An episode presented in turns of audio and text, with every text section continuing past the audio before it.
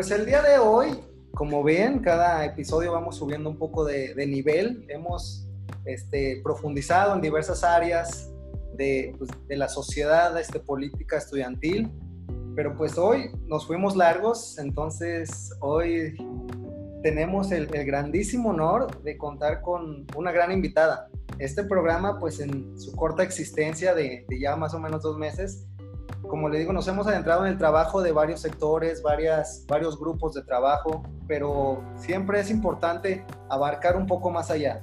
Entonces ya hemos hablado de sociedades de alumnos, de preparatorias, de universidades, incluso federaciones pero pues no habíamos contado con el privilegio de contar con una institución pública que va más allá de, de estos temas. Entonces, queremos resaltar eh, la importancia de este organismo en el que ya tenemos hoy, que es un vínculo directo del gobierno este, estatal con, con, los chavos, ¿no? con los jóvenes. Entonces, es por ello que tenemos con nosotros a la directora estatal del Instituto Duranguense de la Juventud. Con ustedes, la arquitecta Sofía Durán. ¿Cómo está, arquitecta? Muchas gracias, Jorge. Muy bien. Gracias por la invitación y por favor háblame de tú para que esto sea como más, más relajado, más juvenil. Eh, tenía ese tema, tenía, tenía pensado ese, problema de que dije, por cuestiones de respeto a, a, su trayectoria, a su labor, es importante hablar de usted, pero pienso, no, no, sé, no, no voy a hacer tampoco un tipo de ofensa porque pues, estamos chavos, entonces te voy a hablar, te voy a hablar así, te voy a hablar así, eh, te, digo, es el respeto, es el respeto el que, que este, pero vamos a hacerlo como, como, como, tú dices, más fluido, entonces así. Sí, más relajado, tú háblame de tú y adelante, ¿no? No tengo por qué preocuparme por eso, al contrario. Ok, muy bien, le agradezco el tiempo, eh, eh, soy conocedor de que tienes una agenda un poco apretada, un poco, un poco dura, pero agradezco el tiempo que, que nos das para platicar contigo. No, claro que no, estamos para eso, esto es parte del trabajo, abrirnos a, la posibilidad de hablar con más gente, tener esos espacios es algo muy bueno también. Entonces, pues todo es parte de lo mismo, ¿no? También eso es lo padre del trabajo dentro del Instituto Duranguense de la Juventud, que la agenda es muy fresca, que te permite hacer muchas cosas, entonces pues yo encantada de estar aquí. Sí, como, como, como tú dices, es un, es un sector que tiene muchas actividades que poco a poco vamos a, entrar un poco más en ello para conocerlo mejor. Pero pues vamos a comenzar con lo que todo el mundo está hablando, ¿no? O sea, el tema que ahorita ya nos tiene este, locos, o sea, es lo único que se habla en, los medios, pero vamos a comenzar con esto, con la situación actual que está pasando, pues el mundo, las afectaciones que ha logrado considerables en todos los ámbitos, en, el económico, en el de salud, en el personal, pero es por ello que la pregunta va más relacionada a ustedes como instituto. Así que, ¿cómo han pasado estos últimos meses de confinamiento general, de la primera etapa de este, este proceso que fue cuarentena total, donde no había formas de trabajar, no, no se había adaptado la economía, que por eso sufrió una crisis? Pero ya después también en esta segunda etapa que es un poco más de reabrir, de adaptarnos un poco más a las condiciones actuales, ¿cómo es que se ha trabajado? Porque yo, yo ahí la sigo en sus redes y, yo sé que se la pasa en el Zoom, se la pasa en el Zoom, entonces platícame, ¿cómo, cómo, cómo has llevado esta situación? Mira, te voy a decir que no ha sido nada fácil. La verdad es que teníamos previstos proyectos. Desde el año pasado, que hicimos toda la planeación de este año, teníamos muchas ambiciones para el Instituto Duranguense de la Juventud, muchos proyectos y programas nuevos que evidentemente al llegar la pandemia del COVID-19 recibimos por ahí una, una, llamada en la que ya nos pedían una planeación digital. Pues la verdad es que sí, pensamos que iba a durar un mes, tal vez dos. Nunca nos imaginamos que se iba a extender tanto, que esto iba a llegar a cambiar nuestras vidas y la verdad es que fue un poco frustrante en un inicio, estábamos un poquito conflictuados todos porque teníamos muchos eventos y muchas cosas en puerta que tuvimos que cancelar. Y fuimos los primeros que empezamos a lanzar todo a través de redes sociales, empezamos a tener una agenda digital, empezamos a lanzar programas de manera digital y la respuesta fue muy buena, no nos lo esperábamos, tuvimos que ser doblemente creativos porque ya no era hacer un evento, hacer un foro, ya era lanzar foros todos los días porque también hay que ver en lo positivo, ¿no? Creo que también cada etapa de crisis es una oportunidad para crear cosas nuevas y para adaptarnos. Tan lo es así que pues este podcast es, es resultado de, de, esta pandemia, es, es algo, es un fruto positivo que tenemos y la verdad te felicito porque así nosotros también empezamos, bueno, ¿qué más hacemos? ¿Qué más nos inventamos? Empezamos a hacer muchas de las ideas que teníamos previstas de manera física, que evidentemente no es lo mismo porque nosotros estábamos saliendo mucho a los municipios, pues tuvimos que empezar a hacerlo de manera digital. ¿Cuáles fueron las barreras? Número uno, que las escuelas estaban cerradas. Entonces, nuestro alcance directo con los jóvenes es de cara a cara, ¿no? De, platicar con los jóvenes, que se acerquen contigo, que saquen alguna problemática, que después de un taller te digan, oye, yo tengo este problema en mi casa, tengo este problema con mi novio, con mi novia, tengo este problema económico, necesito una beca, necesito un crédito, necesito alguna situación, ya no es tan fácil por medio de las redes sociales. De alguna manera nos limita porque no hay un contacto directo. Pero lo interesante de todo esto es que pues los jóvenes siempre tenemos que ser creativos y en esta ocasión pues no fue la excepción. La verdad es que hay un equipo muy creativo en el instituto y nos dimos a la tarea de innovar y de crear muchos programas de manera digital se vio porque efectivamente tuvo, echaron, se echó a volar nuestra imaginación en estos tiempos, porque la verdad sí, sí, sí está un poco ganijo, pero también el lado positivo que yo le veo es que nos dimos cuenta del poder actualmente que tienen las redes sociales, el internet de nuestros tiempos, donde pues ya antes de verlo como una herramienta, ya se volvió como nuestra fuente de trabajo en estos tiempos, donde las escuelas terminaron en línea, donde van a empezar un nuevo semestre en línea y pues aprendimos a adaptarnos un poco más. No lo dominamos totalmente, ¿verdad? Porque todavía nos falta un poco de, conocimiento. Hasta los chavos nos falta un poco conocer mejor estas, estas situaciones, pero pues ante todo, pues ya, ya en esta etapa de reapertura, ¿cómo, cómo lo ha tratado esta, esta situación?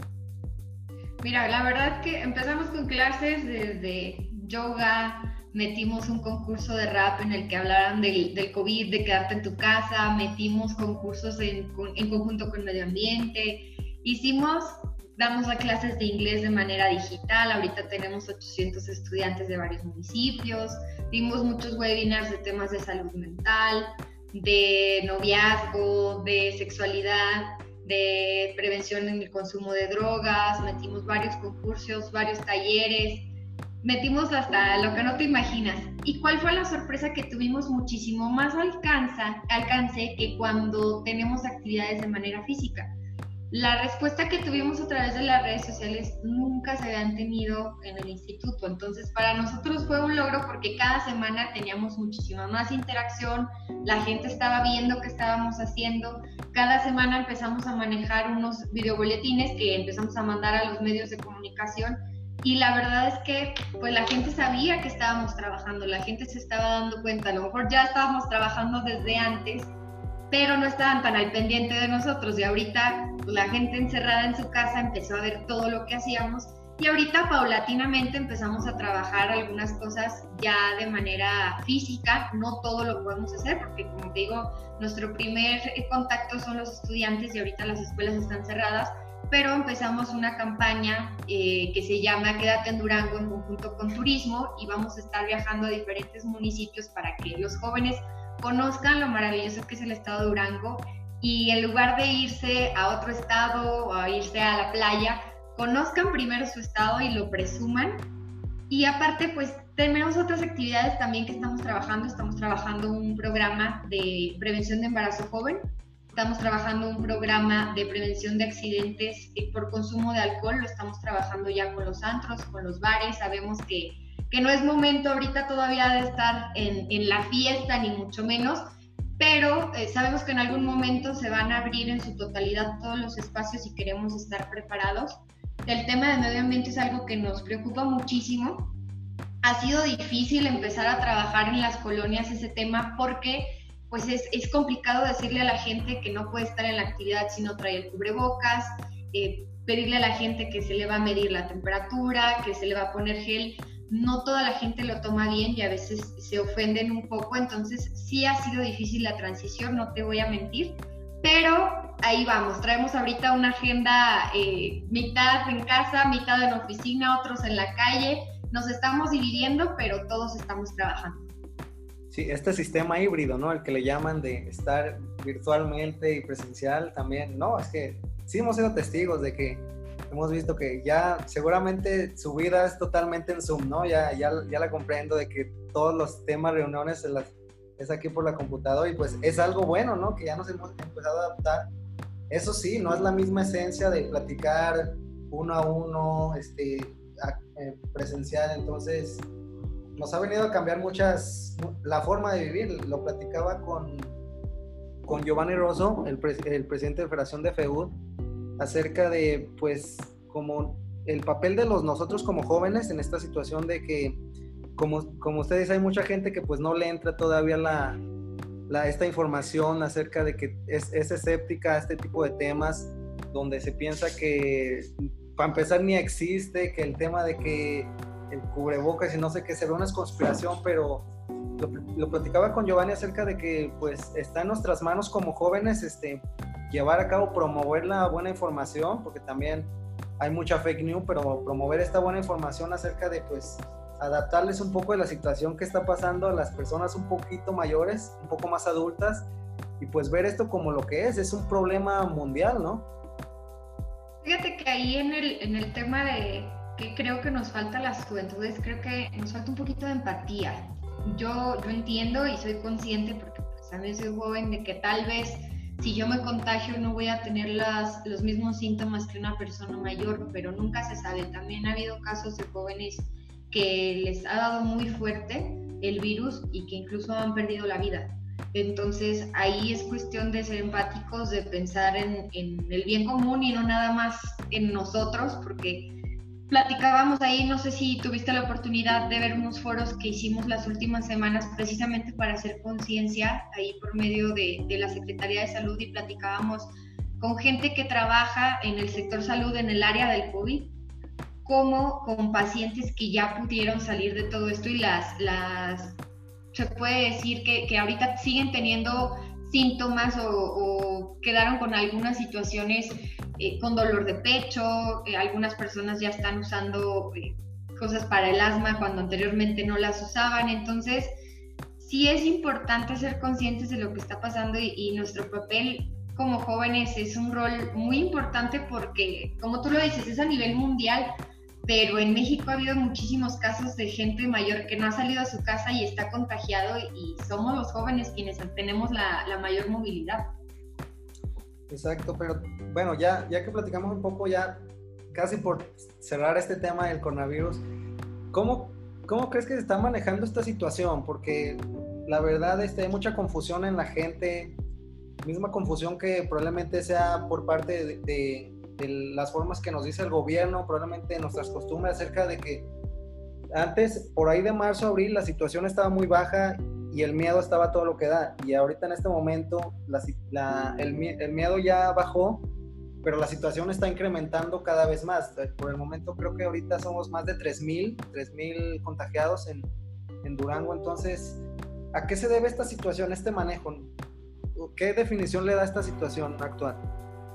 Creo que la situación tiene mucho que ver en que quisimos compararnos con otros países y con las circunstancias y situaciones de otros países eh, primermundistas que tienen otras, eh, otra economía, que tienen otro sistema de salud, que tienen otras posibilidades que México todavía no estamos ese alcance y creímos que podíamos llegar al mismo nivel. Y no fuimos conscientes de que sí, tal vez en algunos otros países cerraron las fronteras en dos segundos y hicieron un montón de cosas, pero aquí no, aquí siguió manejándose las cosas porque la gente vive al día, muchísima gente vive al día creo que eh, no es culpa ni del gobierno ni de los ciudadanos. Es una situación en la que pues nadie tiene previsto vivir una pandemia. Estamos en un momento en el que se está haciendo historia y somos parte de la misma. Y creo que estamos haciendo los eh, esfuerzos compartidos entre ciudadanos y gobierno, porque el gobierno está tratando de poner eh, su, su, granito de arena y nosotros a quedarnos encerrados también, pero creo que debió de haber sido el tiempo del confinamiento un poco después. Creo que no debió de haber sido eh, tan temprano. Creo que eso hubiera cambiado un poco las cosas, pero volvemos a lo mismo. ¿Quién lo hubiera sabido? Realmente es que nadie estaba preparado para vivir esto en ningún sector de la población ni en ningún nivel de gobierno. Exactamente, una situación externa, ¿no? Algo que pues no estaba en, manos de nadie esta, este tema. Pero pues vamos a dejar un poquito de lado este tema para entrar ya un poco en materia. Ya, ya se, se habla mucho en, en, todas partes acerca de esto, entonces vamos a hablar. Arquitecta, bueno, como le dije, para comenzar en materia, platíqueme un poco, ya nos platicó un poco una introducción acerca de, de esta institución, pero platíquenos un poco más el papel que juega el Instituto Oranguense en la Juventud y cuál es su objetivo principal, el objetivo primordial de, esta institución, este organismo. Mira, en 1999 se publicó la ley del INCUBE debido a que había muchas problemáticas y la sigue habiendo en las juventudes, tratando de promover un desarrollo integral de los jóvenes y programas dirigidos a los jóvenes a partir de ese momento, pues ya se abre también aquí el Instituto Duranguense de la Juventud. En otros estados es Dirección de Juventud, eh, Subsecretaría, Secretaría, dependiendo de cada gobierno estatal, de cómo lo maneje, de su presupuesto, etc. En Durango desde un inicio es, es instituto, es un instituto estatal que debe tener atención a los 39 municipios y en algunos municipios, dependiendo de, de los presidentes municipales, hay o puede no haber un director municipal de, juventud para poder atender todas las, las, situaciones de los jóvenes. ¿Cuál es el papel del instituto? El instituto debe ser el vínculo para los jóvenes. No siempre los programas para jóvenes están en su totalidad en el instituto. Muchos de ellos están de manera transversal presentes en otras de las dependencias, pero el instituto debe de ser el enlace directo con los jóvenes. Si tú, por ejemplo, joven, quieres, eh, necesitas ahorita un apoyo económico por alguna situación específica que tienes, tu enlace primero debe ser juventud, porque nosotros de esa manera detectamos cuáles son las problemáticas que hay y en eso se basan los programas, los programas que empezamos a crear, a modificar o algunos a quitarlos. Evidentemente los programas que se lanzaron en esos años que inició el instituto, pues no son los mismos que están ahorita y se van modificando de acuerdo a las necesidades y van evolucionando. Nosotros somos el contacto directo y somos de alguna manera la voz de algunos temas que puede haber de los jóvenes del campo, de los jóvenes de la comunidad LGBT, de los jóvenes, de todas las mujeres jóvenes que tienen embarazo joven, de las enfermedades, infecciones de transmisión sexual, todos esos temas eh, de alguna manera están presentes con nosotros, aunque no siempre el presupuesto esté en el Instituto de la Juventud. Nosotros somos quienes eh, tenemos el contacto directo con ustedes a través de las escuelas, a través de las instituciones municipales de juventud y claro, sobre todo los conductos de asociaciones civiles, federaciones de estudiantes, sociedades de alumnos, cámaras empresariales juveniles, etcétera. Muy bien, entonces es como el, el vínculo directo, como ya le dije, el filtro, entonces de, nosotros como jóvenes que también tenemos muchas dudas, entonces, siendo honesto, yo no sabía que había un instituto duranguense de la juventud hasta por ahí de octubre del año pasado con, con el premio, el premio nacional que, bueno, que más adelante vamos a hablar acerca de eso. Entonces, el tema de que, o sea, qué, qué bien poder decir que existen varios organismos dedicados para cada área, porque nosotros como jóvenes pues tenemos muchas dudas por, por temas así de que necesitamos a alguien que nos asesore, nos apoye. Hay probablemente situaciones en las que, como usted dice, hay, necesitamos dar ese sentimiento de necesidad hacia un tema, hacia un ámbito cualquiera que pueda haber. Entonces, muy bien, como ya le dije, pues los vemos ahí muy movidos en sus redes sociales, ahí las actividades que, que realizan, ahí estamos al pendiente de lo que de lo que suben. Entonces, platíqueme un poco de una idea que se me pareció genial, que la quiero mencionar aquí, esta idea de una, una carrera, pero seguramente el que está escuchando, pero ¿cómo carrera? No se pueden haber eventos. No, una carrera virtual. Una idea muy original que platíquenos un poco de qué constó esta, esta iniciativa acerca de esta carrera virtual. Mira, ahí la verdad es que fue una invitación por parte de Carreras Durango, de un buen amigo que aparte es el presidente de la Canaco, de Mario Guerrero, también para mandarle ahí saludos. El cual nos hice la, la invitación para entrar a esta carrera digital. Él se dedica a organizar carreras en lo general y, y le decía, oye, hay que organizar algo en conjunto porque eh, la gente se va a empezar a aburrir, tenemos que ser creativos, tenemos que inventarnos otras cosas. Y nos comentaba, oigan, hay que hacer una carrera digital en conjunto con otra buena amiga también ahí con, con Gloria Arreola. Vimos la manera de que cada una de cada uno de los kits incluyeran también una despensa para una familia de bajos recursos.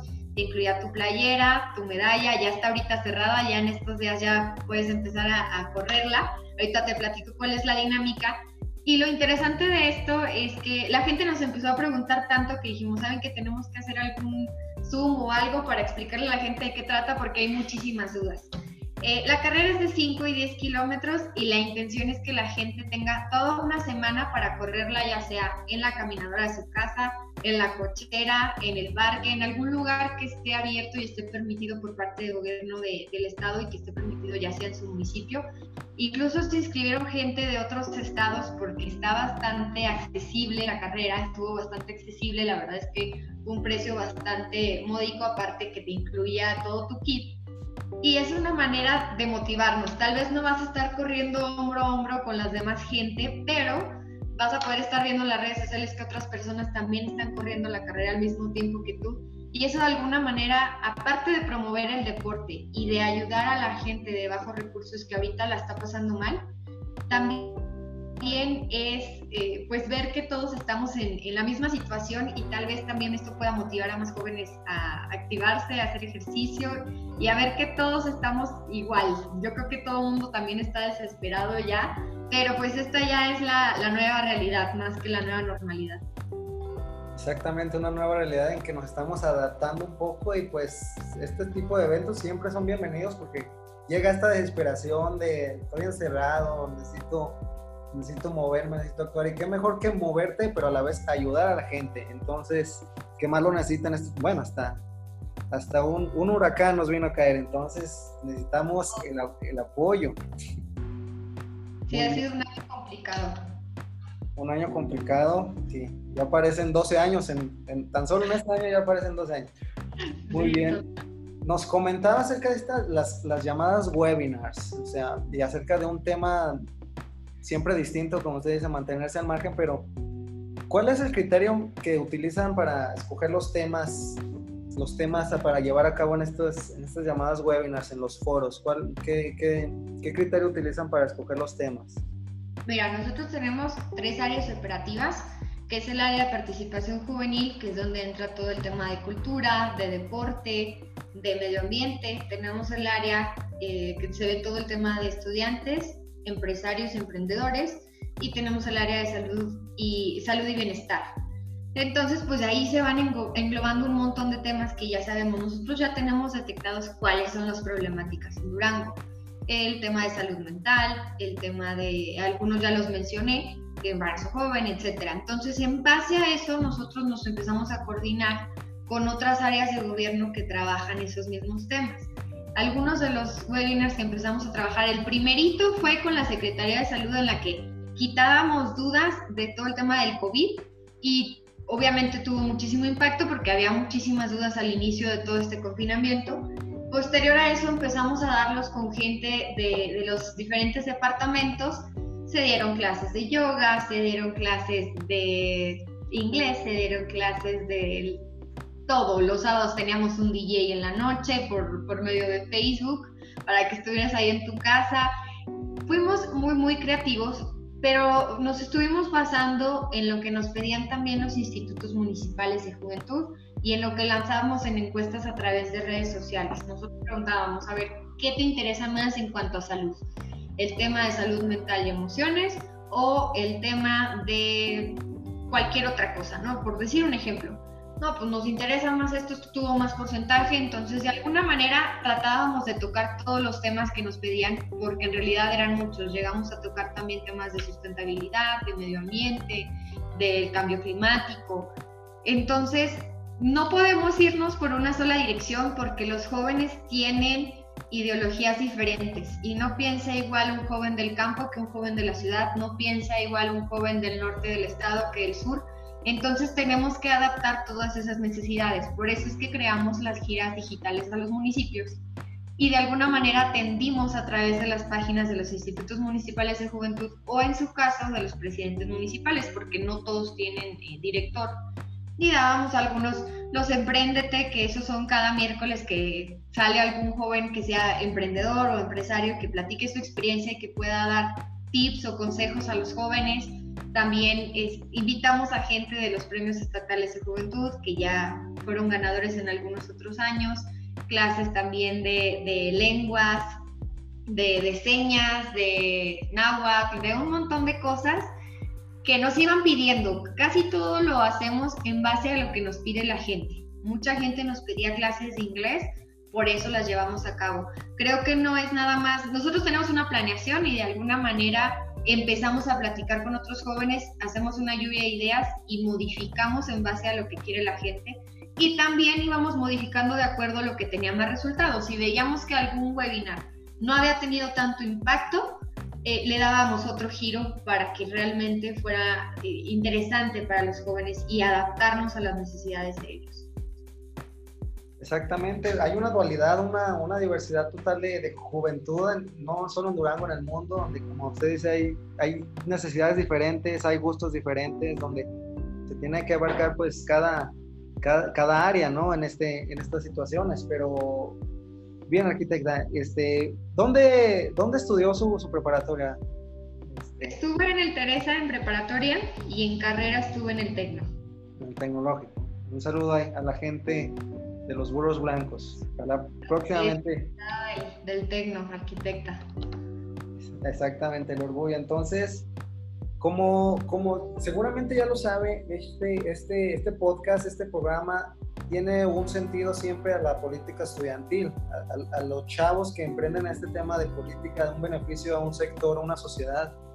Y pues le quiero preguntar, ¿cuál es su relación como instituto, como dirección a estas sociedades de alumnos que le llaman? Yo vi hace poco que tuvieron una, una reunión, hace como una semana creo, entonces, ¿cuál es la relación que tienen con estos grupos de trabajos juveniles? Mira, la verdad es que la relación, eh, aparte de ser institucional, porque es importante que se vea por medio del instituto, hay una relación personal muy buena. La verdad es que considero a los presidentes de sociedades de alumnos y sobre todo mi trato es directo con, con las federaciones más que con los presidentes. Como los considero amigos, la verdad es que los cinco son excelentes líderes eh, jóvenes muy movidos, muy dinámicos, eh, que gestionan todo, ahí están, duro y dale a ver qué sacan y cómo lo sacan y no, no aceptan un no por respuesta. Y eso la verdad es que a mí me gusta bastante, me gusta mucho porque pues uno también está del otro lado, ¿no? No siempre te toca estar, son diferentes los papeles que te tocan y la verdad es que se vale también reconocer que no es fácil, no es fácil estar también en, en la política estudiantil es, es, diferente, se maneja de una manera muy distinta. De manera institucional, por supuesto, nosotros tenemos abiertas las puertas a todos los presidentes de todo el Estado, cualquier gestión que llegue, sobre todo la vinculación con el área correspondiente, si es algún tema en la Secretaría de Educación o si es algún tema de infraestructura con el INIFER, ver la manera cómo ayudarlos y vincularlos para que sepan en qué lugar es cada una de las gestiones y cómo se les puede apoyar, porque muchas veces estos chavos no se dedican nada más a estar viendo cosas de, las sociedades de alumnos, también andan ahí que consiguiendo que, para la viejita que necesitaba tal cosa y que la gestión y que el descuento, entonces también hay que tener esas ventanas abiertas en todas las instancias de gobierno porque no nada más va con el tema de educación, la verdad es que están metidos en todo y les gusta, son dinámicos, son creativos, son inquietos, entonces andan en todo la verdad, un saludo para todos ellos. Me encanta cómo trabajan, me encanta que aparte son amigos entre todos. Eh, ha cambiado muchísimo la política estudiantil y eso es algo que, que, se reconoce. Muy bien, más adelante quiero platicar, quiero platicarte acerca de, bueno, platicar acerca de este, esta, esta unión que hay entre, entre federaciones ¿Qué tanta es la unión que estoy en, las oficinas de, Perico? Me la prestó para hacer esta, entrevista, entonces. Sí, ya, vi ahí la placa que hizo Perico. las motos, ya, las pasiones que tiene acá nuestro, nuestro líder. Nuestro También líder. para Perico, sí escuché el, el, programa, la entrevista que tuviste ahí con él. No, muy bien, entonces, ¿ha tenido acercamientos, arquitecta, con estos temas de política estudiantil? ¿En algún momento llegó a, a ser parte o, o, una relación acerca con, esta, con este proceso, este modelo estudiantil? Pues en algunas ocasiones en, colegio estuve, fui la presidenta del salón no sé cuántas veces, pero nunca se manejaba igual. Cuando estuve en el Tecno, me invitaron en una ocasión a, una, a formar parte de dos equipos de, de planillas. La verdad es que mi carrera no me lo permitía. Arquitectura es bastante demandante y yo preferí acabar mi carrera, que de por sí me tardé un poquito en terminarla que meterme a, la grilla estudiantil, a la política estudiantil, pero siempre me llamó la atención, siempre me gustó, si algún tema llegaba conmigo, sí lo vinculaba, sí buscaba el modo, sí me daba cuenta, eh, tuve tres presidentes, a mí me tocaron tres presidentes cuando entré, casi iba de, salida uno y luego entraron otros dos mientras que yo estuve en la carrera. Y te das cuenta quién tiene una intención real de, de ayudar a los estudiantes y quién realmente nada más va a tomarse la foto. Y, esto creo que también a mí me, me creó ahí cierta... Me, me, me, entró la semillita, ¿no? De decir, bueno, ¿qué más se pudiera hacer? Yo me llegué a dar cuenta con los estudiantes foráneos sobre todo, que no les llegaban los descuentos a ellos, que en el comedor estudiantil no les daban los apoyos a ellos, que las becas de transporte no les llegaban a ellos y muchas de las veces era porque se iban directamente a los equipos que, estaban ahí al lado de, los presidentes, ¿no? Y claro que me empecé a interesar y claro que lo comentaba, pero realmente nunca fui parte como tal del equipo, ni, ni traté de ser presidenta, ni mucho menos. La verdad es que nunca fue mi giro. Realmente yo estuve más bien en las cámaras empresariales, yo estuve en la Coparmex varios años, en la Comisión de Empresarios Jóvenes de la Coparmex, más bien mi giro siempre fue la, política empresarial. Pero pues aquí estamos del otro lado. Exactamente, entonces, ya que no ha tenido un acercamiento directo, le pregunto así, ¿cómo se puede llegar a ser directora de un instituto tan importante, ¿se puede responder o hay un mundo total de decisiones que llevaron a ese camino? Mira, son muchísimas cosas, son muchos factores, fueron muchas circunstancias, no siempre se da porque uno quiere o porque tiene las aptitudes, también son las circunstancias y los momentos en lo que, en lo que te va llevando la vida y tú vas tomando ciertas decisiones. En algún momento eh, yo me iba a ir a, estudiar a, Estados Unidos, vivir un año de niñera y me invitaron a formar parte del, del, proyecto del actual gobernador. Yo ya formaba parte en ese momento de, de, un partido político, no estaba tan, no estaba trabajando en ese momento en ese partido político, yo traía punto ya parte de la administración pública o de la política y me invitan a este proyecto, dejo todos mis planes y me meto de lleno un, día, un año antes de todo el, proceso electoral. Tengo la oportunidad de, trabajar con el, con el gobernador actual. trabajé tres años con él directamente, aparte del año de precampañas y campañas.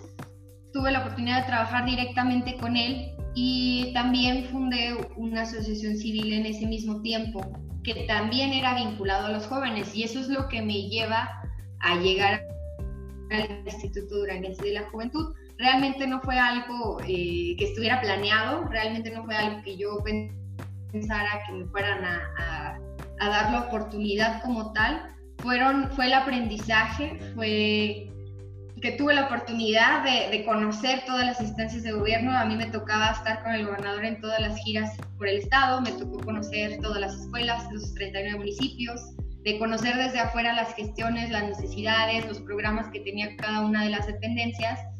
Y pues se hizo la propuesta y el gobernador me dio la oportunidad de estar aquí. Y no era algo que tenía previsto, por supuesto nunca fue, ah, pues quiero ser directora del Instituto Duranguense de la Juventud algún día, no, jamás me lo imaginé. pero estoy muy agradecida. Realmente tengo poco tiempo, pero eh, ha sido un tiempo complicado, por supuesto, porque no ha sido fácil eh, toparte con una pandemia cuando llevas apenas cuatro meses al frente, pero yo creo que precisamente el ser jóvenes nos abre las, las oportunidades y las puertas. Yo creo que van siendo decisiones. Yo acepté en su momento entrar a este proyecto, después me aventé todas mis friegas porque no, no creas que es nada fácil estar ahí con, con el gobernador, es un hombre muy inquieto, muy trabajador, que le encanta andar en todos lados y le encanta estar en todos los municipios, entonces pues es complicado, es difícil, es cansado, claro que hay veces que quieres aventar la toalla, no te voy a decir que no, había veces que decía ya no puedo más, estoy muy cansada física, mentalmente, aparte que te topas con muchas cosas que no te das cuenta que, están pasando, que te topas con realidades que tú no estás viviendo y aprendes a ser empático, y pues la verdad yo agradezco mucho eh, el, espacio y la oportunidad. Exactamente, no, no, nos hemos dado cuenta que hay un mundo también fuera de nosotros. Y sí, sí entiendo que ha de ser difícil llevarle el ritmo al, gobernador, que le mandamos un, un, saludo ahorita en estos tiempos tan complicados para él, que se le diagnosticó con COVID, le mandamos un saludo. ojalá pronto lo tengamos aquí, hay, que, hay, hay que hacer la lucha para que venga un día Vas a ver que sí, y más ahorita que, que, pues también está en confinamiento ahí, que se está recuperando, él sigue trabajando, ahorita anda con mil reuniones por Zoom y llamadas con la gente, de verdad es que es, una persona que, que, no descansa y que por supuesto está, está preocupado y ocupado por, por las juventudes. Realmente la encomienda que me dio no, no fue nada fácil, pero pues aquí estamos. Exactamente, entonces recuperación pronta para nuestro gobernador, eh, que, como, como tú dices, está trabajando todavía, la verdad, sí. Yo admiro mucho a la gente que se la pasa trabajando, por eso la admiración a, a Sofía Durán, porque la vemos muy activa en, en, todas las áreas también.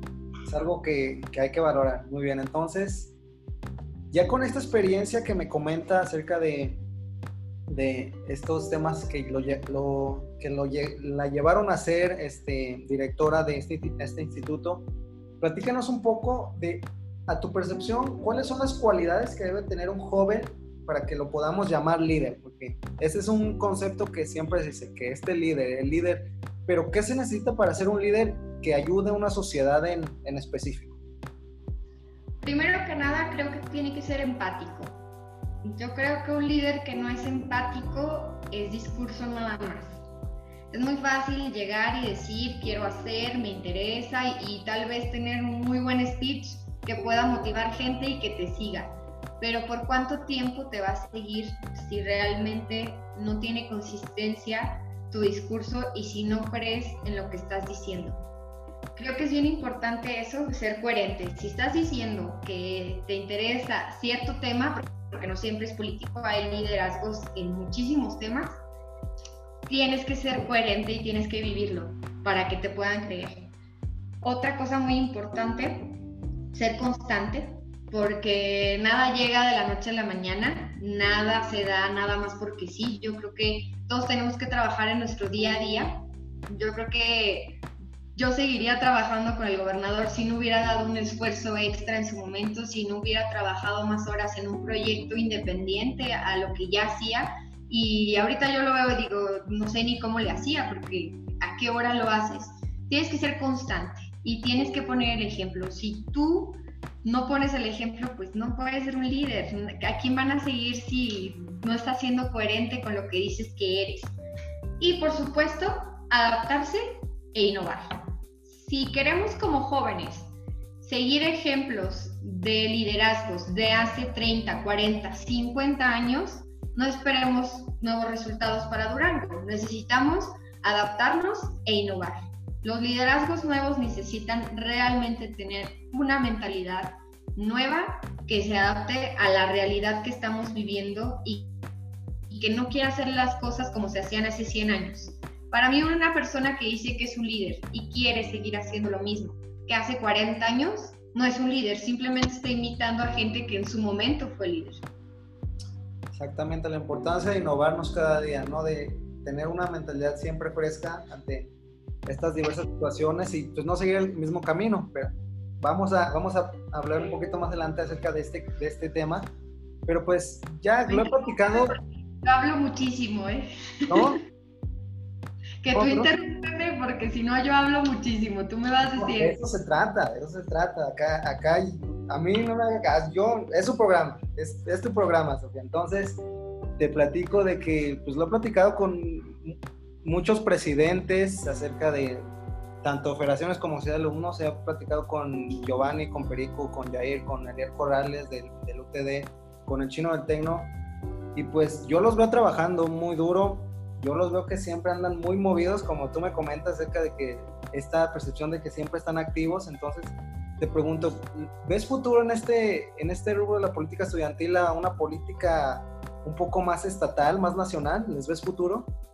Claro que sí, yo creo que no, no depende tanto del espacio. Yo no creo que el espacio haga la persona, yo creo que la persona hace el espacio.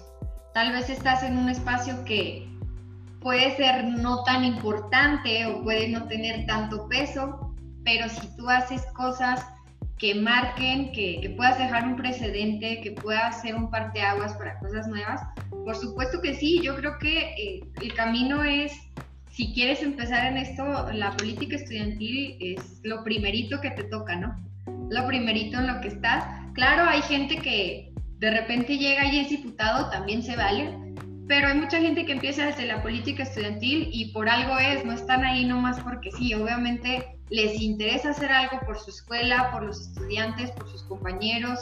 Entonces, claro que sí, yo veo perfiles muy buenos. La verdad es que, aparte de todos los que mencionaste, hay muchísimos otros más que, que tienen un corazón de oro y que realmente quieren ayudar a la gente. Y eso para mí son los jóvenes que tienen futuro, los que no están pensando en estarse proyectando hacia afuera, sino que realmente tienen un deseo real de ayudar a Durango a salir adelante.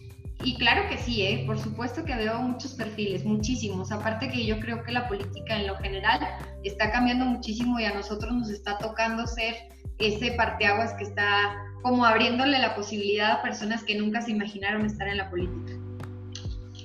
Muy bien, Sofía. Entonces, vamos a hablar ahora sí, continuando con esta línea, acerca de pues el futuro, el, contra, el contraste del futuro y del pasado, o sea, de que, ¿qué, ¿qué, tiene diferente o qué hace destacar este, esta nueva generación de líderes políticos a las que ya hemos visto a lo largo de los años que, acaban de pasar? ¿Qué, ¿Qué, ha cambiado de este sistema político?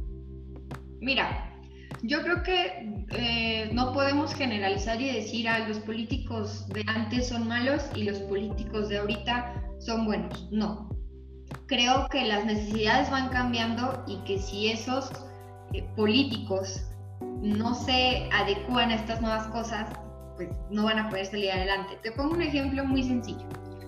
La Casa de la Juventud. La Casa de la Juventud se fundó hace muchísimo, desde que se fundó el Instituto Duranguense de la Juventud aquí en Durango. ¿Qué era lo más importante de la Casa de la Juventud en ese momento? Que tenía computadoras y tenía internet.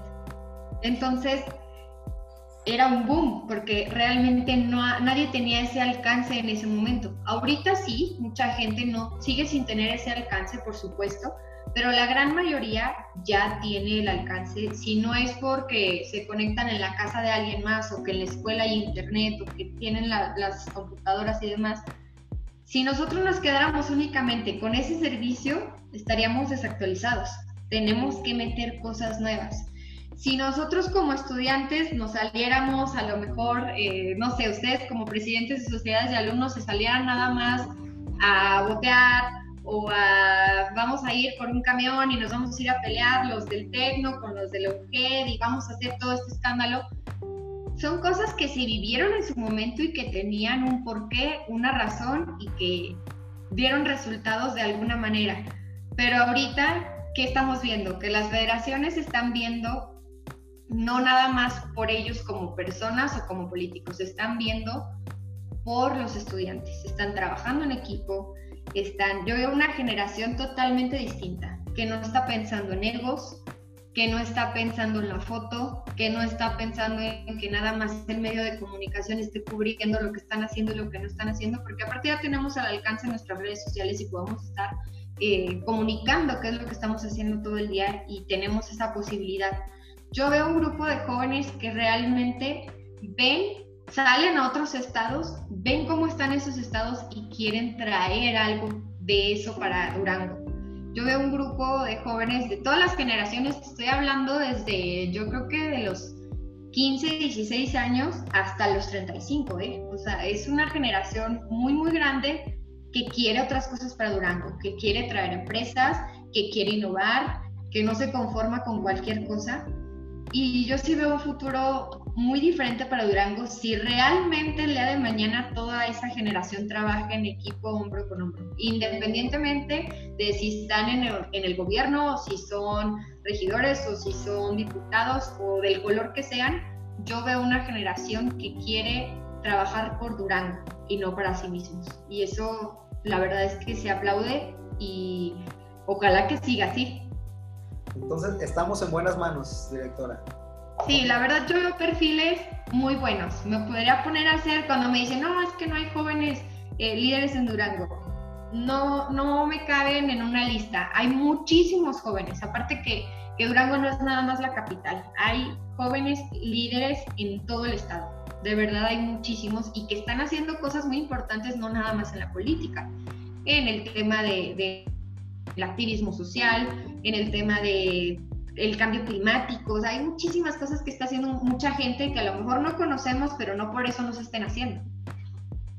Exactamente, o sea, hay, un sinfín, hay un fin de perfiles, como le llama usted, de personas que están queriendo hacer un bien por Durango, entonces se ve muy, muy prometedor el futuro, entonces esperemos que así sea, que podamos este, armar una nueva forma de hacer política y, y estar, estar en buenas manos, ¿no? Pues yo creo que ya se está dando. La cosa es que, que, no nos coma el sistema. Eso sería lo, lo, importante. Si logramos eso toda esta generación, Durango va a cambiar muchísimo en manos de, de, estas, nuevas, de estas nuevas generaciones y de estas nuevas juventudes. Es lo que esperamos. Entonces, arquitecta, analizando un poco en la historia de este instituto, veo que se realiza una, una premiación, una premiación ahí cada, cada final de año, que es el Premio Estatal de la Juventud. Entonces, platíquenos un poco qué, qué se reconoce en este evento. Mira, el Premio Estatal de la Juventud es el galardón más grande dirigido a los jóvenes por medio del gobierno del Estado a través del Instituto Duranguense de la Juventud. Cada año, a través de los diferentes sexenios, se va modificando, cada estado lo maneja diferente por ejemplo, nosotros ahorita tenemos 11 categorías, el año pasado fueron 11 categorías, primero, segundo y tercer lugar, y se dieron tres premios económicos en cada una de estas categorías, el primero de 30 mil, el segundo de 20 y el tercero de 10.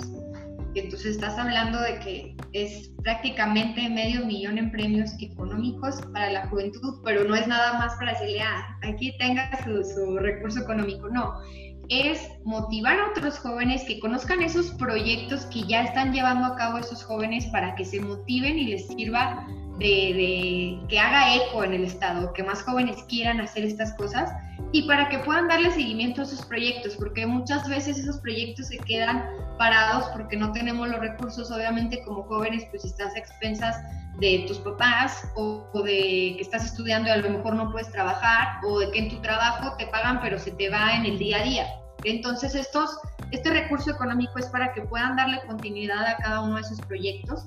Este año, pues la verdad es que no sabemos cuántas categorías podamos tener, la verdad es que por la, la contingencia no sabemos cuánto recurso vaya a bajar para el premio, entonces estamos en espera todavía, pero sí va a haber premio estatal de la juventud, por supuesto, este año. A lo mejor quitamos algunas categorías o hacemos un evento pequeño, pero sí se va a hacer, se tiene que reconocer a la juventud y también se hace un premio nacional de la juventud. El premio nacional de la juventud, como te comenté, depende del director en turno.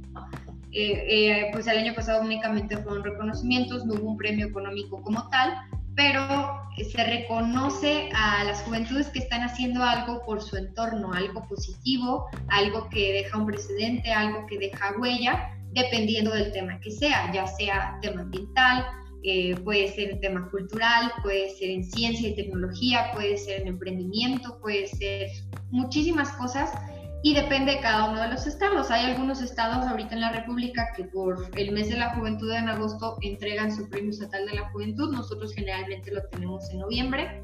Entonces, depende un poquito, pero la finalidad es la misma, reconocer el trabajo y el liderazgo de las juventudes del Estado. Exactamente, porque en parte, más allá de, de un premio, es una motivación especial a que se sigan creando proyectos juveniles, que pues hay mucho talento, entonces esperemos que, que se pueda hacer este año y ahí el pulso de la COM pueda cubrir ahí las premiaciones ahí. Que claro, se, que se nos haga la invitación. Que hay que se nos haga la invitación, entonces habrá que ver. Vas a ver que sí. Muy bien, arquitecto. Entonces, ya que hablamos un poco de este de la juventud, ahora sí, nuestro tema central. Este, yo hice una pequeña dinámica en, en mis redes acerca de que íbamos a tener la presencia de la directora estatal de la juventud, entonces que nos mandaron un tema y me mandaron un tema que la verdad me gustaría tocar con, contigo acerca de el futuro del joven en el ramo laboral, porque siempre está este cliché, este, este prejuicio de que acabo mi universidad, bueno, acabo mi carrera y me voy a otro estado. Me voy a otro estado a ejercer porque aquí no hay trabajo, aquí no, hay, no se le da la oportunidad en el ramo laboral. Entonces, ¿qué, qué se tiene que hacer para cambiar un poco esa mentalidad y que los jóvenes se queden en Durango a, a, ejercer su, su sueño? Mira, eso es algo que es multifactorial y si evidentemente pasa, yo te lo puedo compartir. La mitad de mi generación del Tecno son eh, pues ya arquitectos egresados, titulados y demás que tienen muy buen currículum y la gran mayoría no viven en Durango. Son arquitectos, es una fuga de talentos porque son arquitectos muy buenos, preparados y que lamentablemente están trabajando en Nuevo León, en la Ciudad de México, en Querétaro, en algunos otros estados y es gente que pues ya le va tan bien y ya se estableció en otro lado que ya no va a regresar a Durango. Que tampoco estoy peleada con eso, creo que es importante salir y tal vez volver, pero salir para, para abrir la mente, para cambiar de chip, para conocer, para aprender de otra cultura, para aprender de otras formas de vida, de trabajo, para llegar a Durango y valorar a nuestro estado, porque es un estado muy bonito, que tiene muchísimas oportunidades y que creo que está virgen en muchísimas cuestiones de negocio. Creo que una de las problemáticas que hay es que en la escuela nos educan para ser empleados y no empleadores. Si bien no todo el mundo tiene las aptitudes para poner una empresa o la capacidad, que tampoco está mal, creo que nos educan desde pequeños para el día que trabajes en tal lado vas a hacer esto. El día que tengas, eh, que trabajes en un despacho de arquitectura o que trabajes en una constructora, tienes que hacer las cosas así, así, así, así, para que tu jefe esté contento en ningún momento te hablan de, cómo trabajar por un proyecto y por un sueño personal o de darle continuidad a la empresa familiar. Y creo que falta esa parte, falta esa parte, faltan esos incentivos para que los jóvenes no quieran irse de Durango. Estoy consciente de que los sueldos para los recién egresados son muy bajos.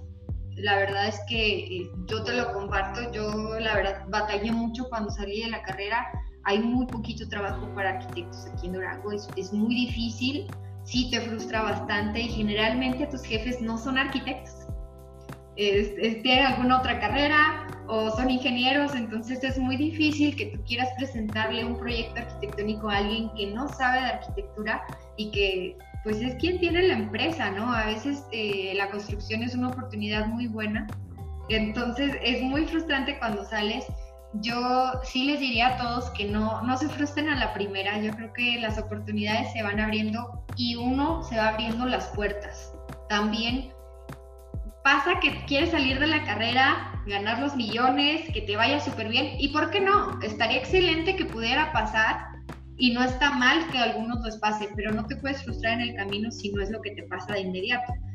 Creo que, que tenemos que ser constantes y que generalmente el primer año que empiezas a trabajar no sabes nada. Realmente vas a aprender, realmente vas a, realmente dices, ah, sí, soy licenciado, soy lo que tú quieras y sí, tendrás tu título, pero no sabes nada. O sea, eso hay que tenerlo bien conscientes y hay que ser bien honestos y decir, vengo a aprender. Entonces, si este año no gano lo que yo tenía pensado ganar, bueno, vamos a darle. Y si me toca hacer cosas extras que no tenía pensado, sí te toca. La verdad es que al principio sí.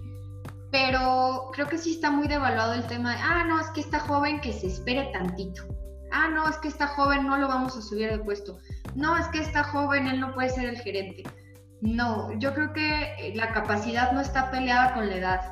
Hay muchísimos jóvenes con muchísima capacidad y ahí los tienen de relleno en algún lado haciendo nada, pura paja, y por eso se terminan yendo de Durango. Creo que tenemos que empezar a abrirnos a la posibilidad de crear nuestras propias empresas como jóvenes y decir, bueno, pues a lo mejor mi socio es mi amigo de la carrera, él es bueno en esto, yo soy bueno en esto y vamos a empezar a trabajar en este negocio porque hicimos un estudio de mercado y Durango no tiene esto. Pero a veces se nos hace fácil y decimos, ah, pues vamos a hacer burritos cuántas personas venden burritos en Durango. Entonces, todo el mundo estamos vendiendo burritos, y ahí anda todo el mundo peleado, que por qué todo el mundo vende burritos. Creo que no queremos que nadie haga lo que nosotros y eso no tiene nada de malo. Podemos ahí tener como competencia, la competencia es sana, pero la raíz yo creo que es eso, falta educación para que queramos emprender y apoyo para la gente que quiere emprender, que sea fácil abrir una empresa, que, que, no se te cobren tantas cosas para abrir una empresa, que no sea tanto papeleo para abrir una empresa, porque nadie nace sabiendo y es muy complicado abrir una empresa en Durango, entonces eso también es, es otro tema. Pero pues se ha ido limando y poco a poquito. Yo estoy segura que, que muchas generaciones, ahorita hay muchos jóvenes que, que pensaban irse a hacer sus prácticas y que no van a poder. Creo que puede ser una puerta para que se queden en Durango y puedan implementar algún negocio. Yo he sabido de muchísimos negocios que abrieron en este tiempo, de jóvenes que ni siquiera han egresado, eh, negocios de muchísimas ideas que sacaron y la verdad da muchísimo gusto que a la gente le esté yendo bien.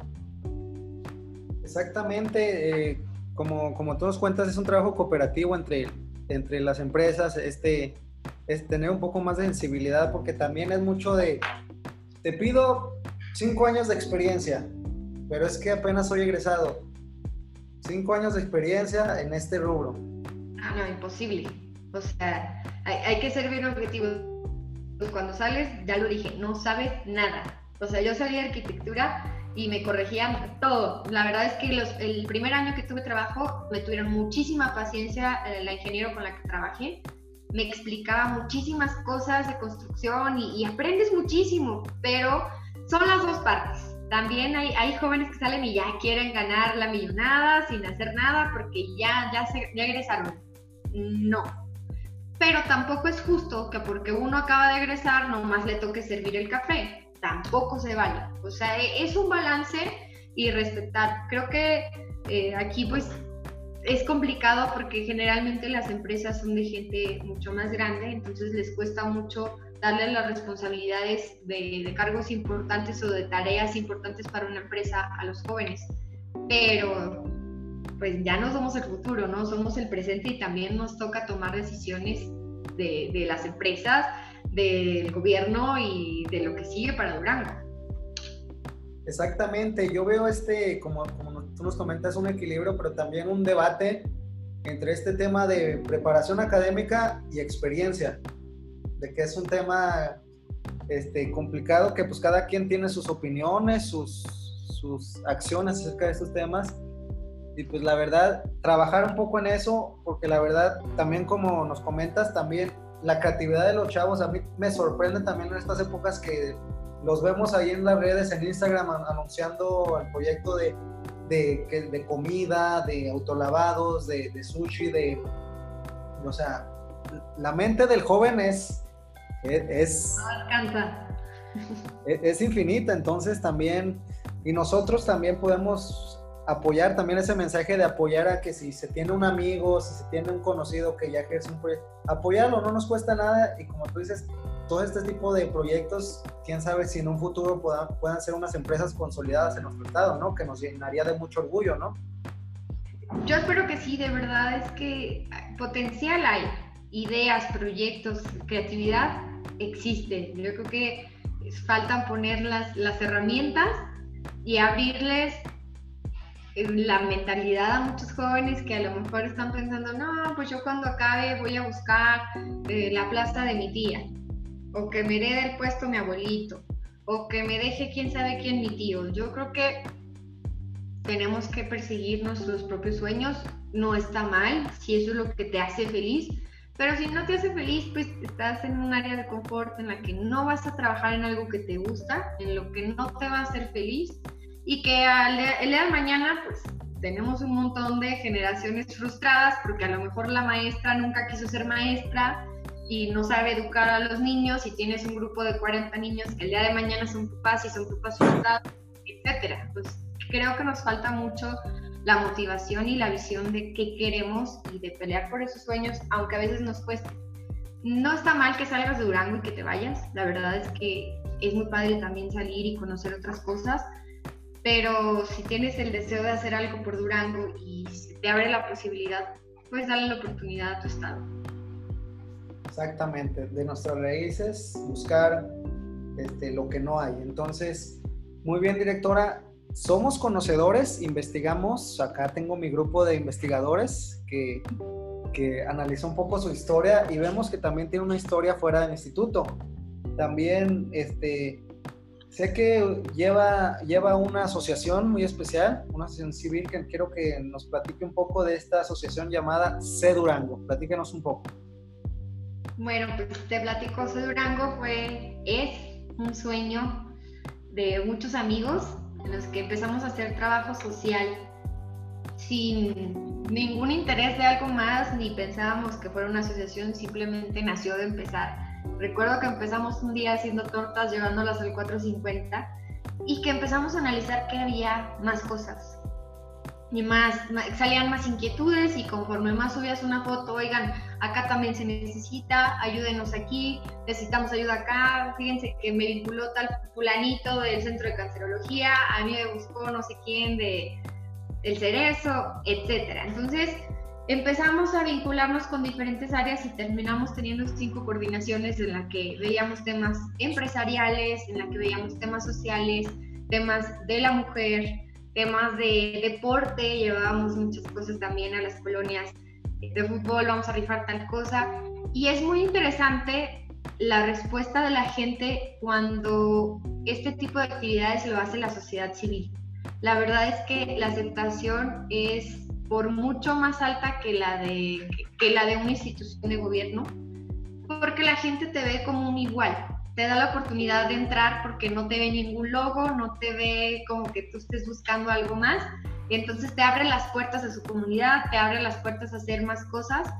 Y es un grupo muy padre, somos alrededor ya de 40, 45 personas las que estamos dentro de la asociación. Es un grupo que ahorita ya dijimos, a ver si tenemos una reunión, aunque sea virtual, porque no hemos tenido la oportunidad de vernos. Y ahorita pues está haciendo cargo Fabiola Ibarra y Mariana Genel son las que están ahorita al frente de, la asociación en diferentes áreas, en la social y en la de mujeres, y son quienes ya están viendo absolutamente todo. Eh, fíjate que precisamente la toma de protesta de Fagi iba a ser en estos meses, pues ya no pudimos por, por la pandemia, pero es una asociación de jóvenes para jóvenes que busca dar esas oportunidades, dar ese escenario para que tu voz sea escuchada en muchos temas porque al ser parte de la sociedad civil es muy fácil que la gente te escuche, es muy fácil eh, que la gente tome en serio tu comentario sin que haya algo de que no, es que el recurso o tal cosa, no hay ningún problema por eso, porque pues los recursos eran propios, la manera de trabajar era propia, todo el mundo le ponía algo, se había una reunión y, y, es muy padre la manera de trabajar porque no hay un sueldo como tal, no es un trabajo, es algo que tú quieres hacer por ayudar a la gente con tu tiempo, con tu dinero y con tu creatividad, porque eso sí, nos inventábamos muchísimas cosas y hacíamos, y bajabas de aquí, que un apoyo y que fulanito entra con esto, llegamos a hacer eventos muy grandes, el, el evento que más me gustó fue el del año pasado para el Día del Niño, que llevamos un montón de niños al estadio y les llevamos algodones de azúcar, brincolines, nos apoyaron los scouts y todo lo que se hizo fue por voluntarios que se apuntaron por medio de las redes sociales. Entonces, ganas de ayudar las hay. Y jóvenes que tienen ganas de, hacer algo por su entorno, hay muchísimos. La verdad es que una asociación civil, para quienes ahorita estén escuchando que les interese, pues ahí está hace Durango, o si quieren hacer la suya propia y les gusta esto, van a estar fascinados. Los resultados son, no, no tienes idea del alcance que puedes tener. Excelente, como usted, esta satisfacción, ¿no? Que más allá de que te den un sueldo, un reconocimiento, satisfacción de sentir que ayudaste a, a una sociedad, a un entorno, Exactamente, es la que no es el que digan, ay, están haciendo tal cosa o qué bueno, vamos a reconocer que tal institución hizo. No, lo estás haciendo porque quieres, porque tienes el interés y es una satisfacción personal que te llena. No necesitas nada más. Excelente, esperamos que, más gente se una. Este es una, una, una idea muy muy buena, muy creativa acerca de, pues hay, que, hay, hay sectores que necesitan ayuda y qué mejor forma de estos grupos. Así que los interesados que, escuchen este programa ya saben, pueden contactar a, a, Sofía y ser parte de este grupo tan, tan especial, ¿no? La, invitación ahí está, Sofía. ya los estoy invitando y ya sin pedirte permiso. ¿Cómo? Ustedes tómenla si les interesa y si no, pues también algún voluntariado acá en el instituto, siempre faltan manos para todo. Así que si se tienen ganas de ayudar, siempre hay algún espacio. Exacto, no hay pretexto. Muy bien.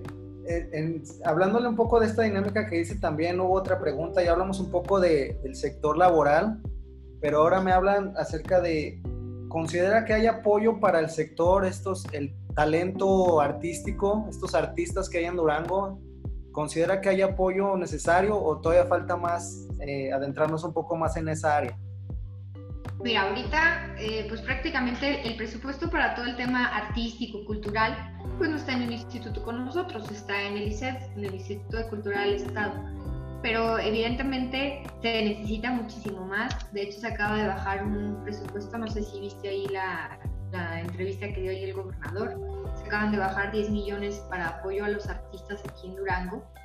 Sí, obviamente el dinero nunca alcanza, el dinero nunca alcanza y lo malo y lo bueno, digo, eh, ya que estás en, los dos mundos, lo malo de la administración pública es que el recurso no se puede maniobrar de la manera en la que uno como, como director dice, aquí está la necesidad. Generalmente el recurso viene etiquetado entonces muchas de las veces los apoyos para donde tú quisieras que se fueran no siempre se puede. Creo que sí hay apoyo para, para los artistas, está la Casa de la Cultura, hay muchísimas cosas en el tema cultural que a mí me gustaría que ahí los jóvenes artistas se acerquen con nosotros para hacer un mancuerna ahí con, con el Instituto de Cultura y nosotros. Ahorita, más adelante te platicaré una idea que tenemos ahí para, para una modificación en la ley de juventud pero precisamente de eso se trata, de que todos los que sientan que no están teniendo el apoyo o que creen que tienen la capacidad de algo más y que no se les ha volteado a ver, vean al instituto con nosotros como una puerta para vincularlos y encontrar esos apoyos. Muchas veces eh, no es que no haya talento, por supuesto que lo hay, pero muchos artistas no levantan la mano, entonces es importante que se acerquen, que nos digan necesitamos esto, esta es la situación me queda claro que hay muchísimo talento en Durango. La verdad es que sí, ahorita pues con La Voz México te quedas impresionado de cuánto talento hay y que es gente que vive aquí, que conoces tal vez y que dices, no puede ser posible que estén allá. Sientes mucho orgullo, te siente muy padre, pero a veces se quisiera poder hacer más, se quisiera poder apoyar con muchísimo más. Creo que es importante acercarse a las instancias, es importante creo que estamos como cerrados a, no, sí, sí, institución de gobierno de seguro, me van a decir que no, o no va a haber, o quién sabe qué hacen con las cosas. Creo que tenemos que empezar por quitarnos esa, esa mentalidad y buscar a la gente. Creo que las instituciones no solamente son instituciones, habemos gente, habemos dentro de las instituciones, eh, hablo no nada más a mi nombre, a nombre de todo el equipo del instituto, somos muchos jóvenes los que estamos ahí, que tenemos nuestra historia, que tenemos nuestras ganas de hacer las cosas y claro que nos interesa escuchar qué otras cosas tienen los jóvenes o qué creen que hace falta. Porque tal vez uno, como me, me preguntaste hace rato, ¿en qué te basas para hacer una planeación? En escuchar a la gente que quiere. En el tema de cultura, en el tema de emprendimiento, en el tema de lo que sea, es lo mismo hay que escuchar y hay que analizar qué es lo que más tienes. Y, y, el problema en Durango es que a veces somos muy apáticos, a veces lanzamos un concurso de talentos y se inscriben tres personas. Entonces dices, híjole, pues sí hay muchos talentos, pero no sé dónde están porque no participan. Creo que nos falta quitarnos esas, esas barreras y aventarnos. Exacto, ya que, ya que lo comenta así, esto puede ser llevar a pie a la siguiente, a la siguiente pregunta que le hago. Este, hablan, ya hablando un poco del emprendimiento, del talento artístico, ¿qué consejo le puede dar a esos chavos que seguramente nos están viendo en este, en este programa?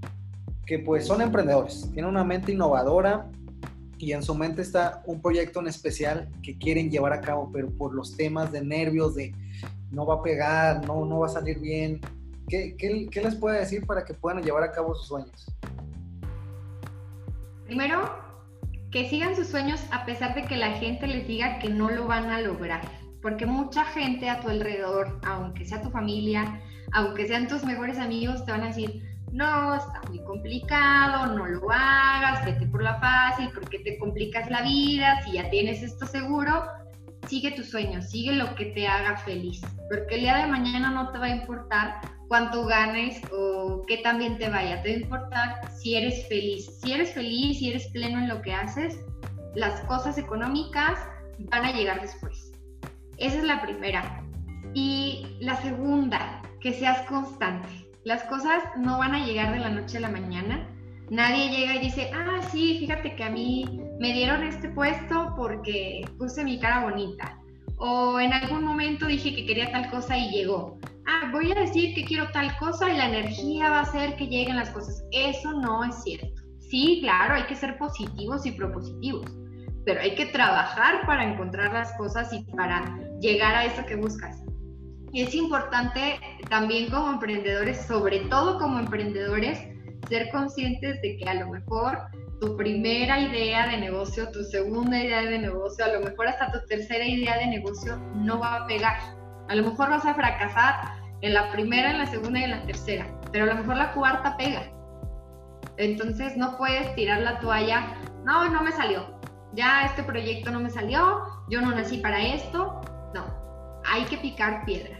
Eso sí me queda bien claro, las cosas no se dan de la noche a la mañana, hay que trabajar, hay que planear, hay que ser constante y sobre todo, si en algún momento quieres tirar la toalla, detenerte y decir, me tomo mi pausa, pero no dejo mi sueño. Eso es lo más importante. Y escuchar alrededor, si en algún momento de plano dices, bueno, no voy para esto, no funciona, no sirvo para ser el, gran empresario que pensé que era, tampoco pasa nada. Puedes ser el mejor empleado y ser el empleado del mes toda tu vida, o ser el jefe de área, o trabajar en la administración pública, o nada está escrito. Creo que hay que aprender a conocernos. Creo que nos falta conocernos para saber qué queremos, a dónde vamos y qué nos hace felices. Creo que mucha gente está pensando, ah, voy a estudiar esto porque es la carrera del mañana. ¿Te apasiona? ¿Te gusta? ¿Te ves trabajando los 365 días del año en eso? Adelante. Si no, pues así sea lo de moda y lo que te va a ir muy bien económicamente, no te va a hacer feliz y no vas a ser pleno. Y necesitamos gente feliz, gente realizada para que las cosas caminen y las cosas avancen en México y en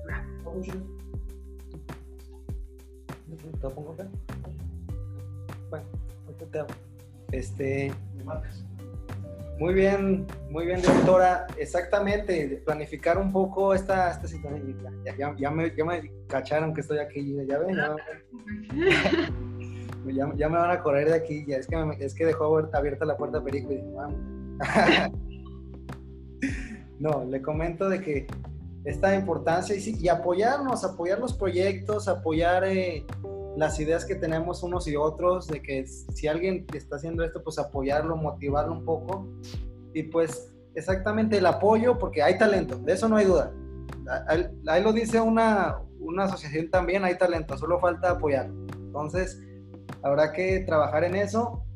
Y muy bien, muy bien, directora. Ya casi por finalizar esta plática, también otra pregunta que me hicieron, pero la verdad, yo peco mucho en la ignorancia, entonces ese es un tema que pues no toco con casi todos mis invitados, porque es un tema que pues no me corresponde tanto a mí. Entonces, este, yo también soy conocedor que es un activista social importante en el ramo de la mujer, en el ramo de apoyar los derechos de la mujer y lograr esta equidad. Pero aquí le pregunto, ¿qué hace falta para lograr esta equidad de género que tanto anhelamos en la sociedad?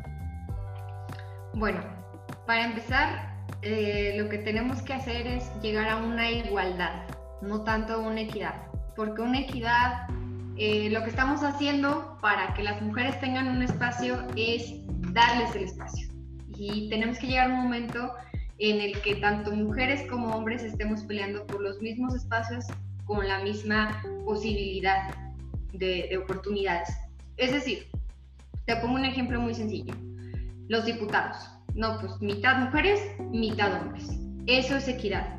Pero a lo mejor esas mujeres que están, o a lo mejor también esos hombres, no tienen ni la capacidad ni la preparación para estar al frente de esos puestos. Entonces, ¿qué pasa? Que a veces hay, gente que está de relleno, híjole, pues ¿a quién ponemos? Pues a la esposa de fulanito, porque no tenemos mujeres en tal lado. Y entra la esposa de fulanito, que a final de cuentas no tiene idea de para qué va a llegar ahí, no tiene una planeación, no tiene una pasión para llegar a hacer las cosas que realmente tendría que llegar a hacer. Entonces creo que para empezar lo que tenemos que hacer es llegar a una igualdad. Que las mujeres no tenemos, nosotros no tenemos por qué demostrar que tenemos la capacidad por el simple hecho de ser mujeres y sin embargo estamos muchísimo más sometidas a prueba que un hombre. El hombre en cuanto llega y te lo digo como arquitecta, porque a lo mejor ahorita ya no tanto, pero cuando yo egresé sí pasaba, que no, pues es que las arquitectas son para estar diseñando en la computadora. ¿Cómo van a estar ahí trabajando en medio de hombres? ¿Cuál es el problema? Pero no lo hemos normalizado, no hemos llegado al punto en el que tenemos esa igualdad de oportunidades. Sigue habiendo mucha violencia hacia las mujeres, sigue habiendo muchísimos feminicidios en este país, sigue habiendo muchísimas cosas que normalizamos, muchos micromachismos, comentarios, chistes y demás que escuchamos con normalidad y con frecuencia y que ni siquiera nos damos cuenta, incluso como mujeres podemos llegar a hacerlo y no nos damos cuenta porque estamos tan acostumbradas a decir esos comentarios que nos parecen naturales. Y creo que lo que falta es empezar a visibilizarlo. Es importante que las mujeres no nos aprovechemos de ser mujeres para tener ciertos espacios, porque pasa, y que los hombres no se aprovechen tampoco de que, ah, la mujer no va a decir nada y yo voy a seguir haciendo cosas. En marzo, la verdad es que fue un parteaguas, eso de que las mujeres nos quedáramos todas en nuestra casa y no hubiera una sola mujer en la calle. Creo que fue eso lo que hicimos, visibilizar que la violencia es real en el país y que a lo mejor nosotros lo vemos y no somos conscientes de que está pasando. A lo mejor en tu familia pasa, a lo mejor tu hermana, tu prima, tu amiga tiene violencia en su noviazgo, en su matrimonio, en su trabajo, en algún otro espacio y lo importante es visibilizarlo. Creo que eso es lo que más falta. Hay muchos hombres que, que siguen pensando que no es para tanto, que no pasa nada, que no es tan real. Y ese es el primer paso, visibilizarlo para poder dar un paso a la igualdad y dejar de lado la equidad, que realmente las mujeres, por ser mujeres, no tengamos los espacios, sino por tener las aptitudes y que los hombres no por ser hombres tengan un espacio, las tengan porque realmente saben del tema, no porque ah, es la primera mujer que está en tal lado, es la primera mujer que sí, pero ¿por qué llegó ahí? ¿Por ser mujer o porque tiene las aptitudes? Falta todavía, todavía faltan muchas cosas, pero lo primero es visibilizarlo, dejar de normalizarlo y a partir de ahí que la gente que esté haciendo las leyes, las reformas y todo esto sea gente que realmente tenga la capacidad y la preparación. Exactamente, nos falta mucho en varios aspectos pero siento que vamos aprendiendo un poco más acerca de pues, esta mentalidad. Ese movimiento, el que, el que pasó el 8 de marzo, fue una situación nunca antes vista, pero que se logró el objetivo. El objetivo, yo como hombre, yo como este género masculino, de ver este, este contraste de trasfondo de o sea, el mundo no es igual si no hay mujer. Entonces, me, me, gusta esto que está pasando, este movimiento. También el, tema polémico que acaba de pasar hace, hace un par de días acerca de la, la despenalización de, de la interrupción del embarazo. Un tema también muy polémico que también está, está trasfondo, pero pues se está aprendiendo, ¿no, ¿no, directora? Así es, no es algo pues de la noche a la mañana, creo que eh, ahí los feministas tenemos diferentes puntos de vista, el país tiene un, punto de vista diferente, hay otros países que les hablas de la despenalización del aborto y es una realidad desde hace muchísimo. Y aquí pues va contra muchas cosas, hay gente que está a favor, hay gente que está en contra, hay gente que está en medio de la situación porque no quisieras que se llegara a eso, pero también entiendes que es un tema de salud pública.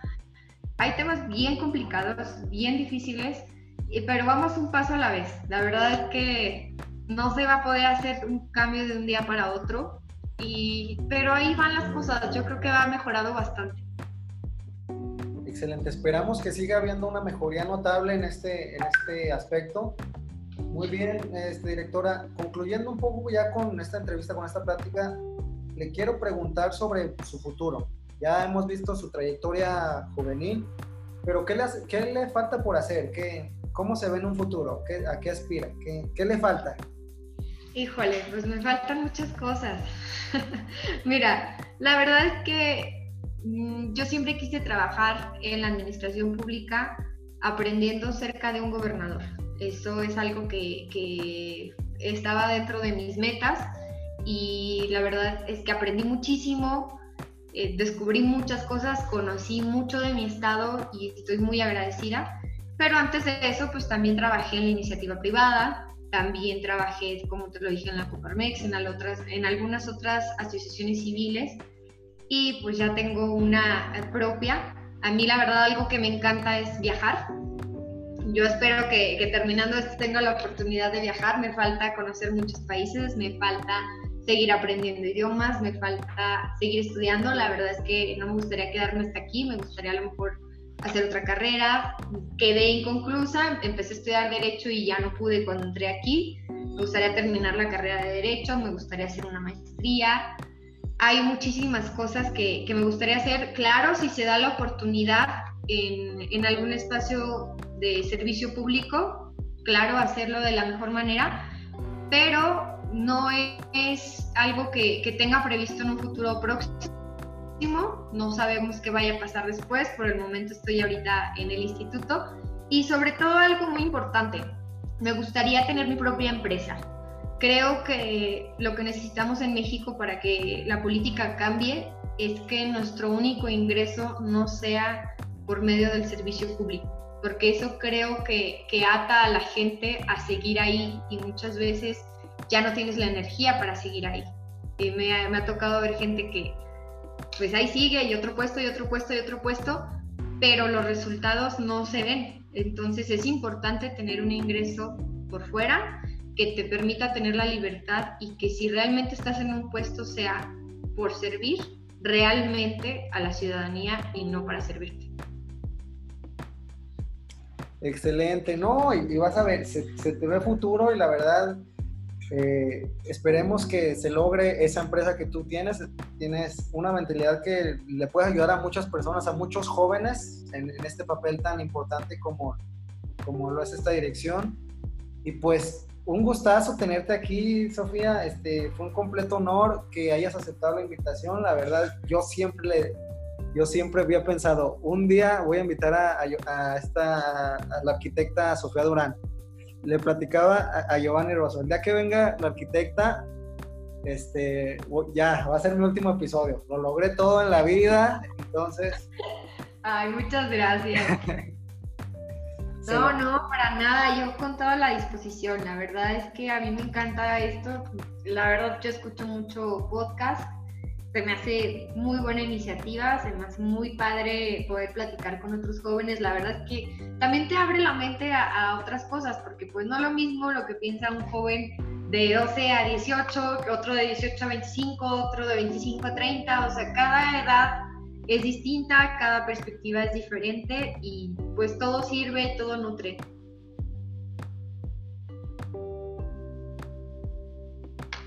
Exactamente, entonces, no, un gustazo completo, Sofía, te digo, había comentado con, con estos líderes este, estudiantiles de federaciones que hay algo que me gustaría hacer, te lo comento a ti, aquí eh, haciéndolo un poco público, esta situación de que yo soy, me comencé a ser fan del contenido del Instituto Duranguense de la Juventud al momento de que vi un foro que hicieron con federaciones, creo que se llamaba La Neta. Así es. Entonces, en ese, en ese donde había una convivencia acá, acá cotorrona entre, todos los, los líderes este, en federación que hay aquí en Durango, y la verdad lo platicaba con Jair, con Giovanni, con Perico, me gustaría totalmente que pudiéramos, pudiéramos hacer de la mano con el Instituto Duranguense de la Juventud un foro igual, pero de una manera un poco más un poco más presencial. Sabemos la situación actual, pero como vemos están reabriendo varias cosas y adaptando nuevos lugares.